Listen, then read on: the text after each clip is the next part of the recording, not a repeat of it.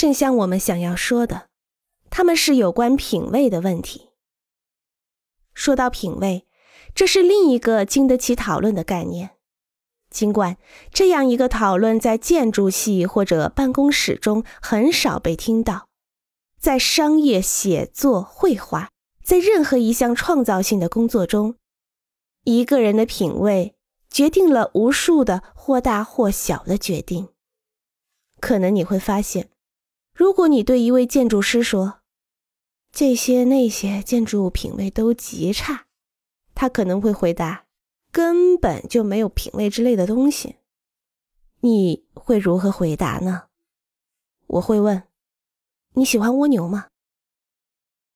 品味，正像我所理解的，是个人偏爱、主要判断、洞察力、审美欣赏的混合物。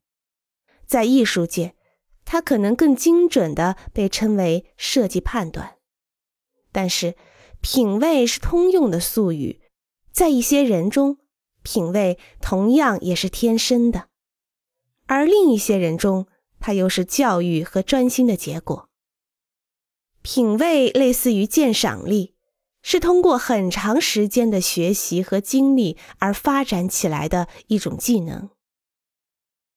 一些人被广泛的认为具有良好的品味和出色的设计眼光。另一些人没有设计眼光，并且可能会很乐意承认它。还有一些人据说具有贫乏的或者很差的品味，在精神上非常失落。有关品味的所有问题，是他不会受到很好的保护。对于不同的人，品味有不同的发展程度。我发现静下心来好好学习很有用。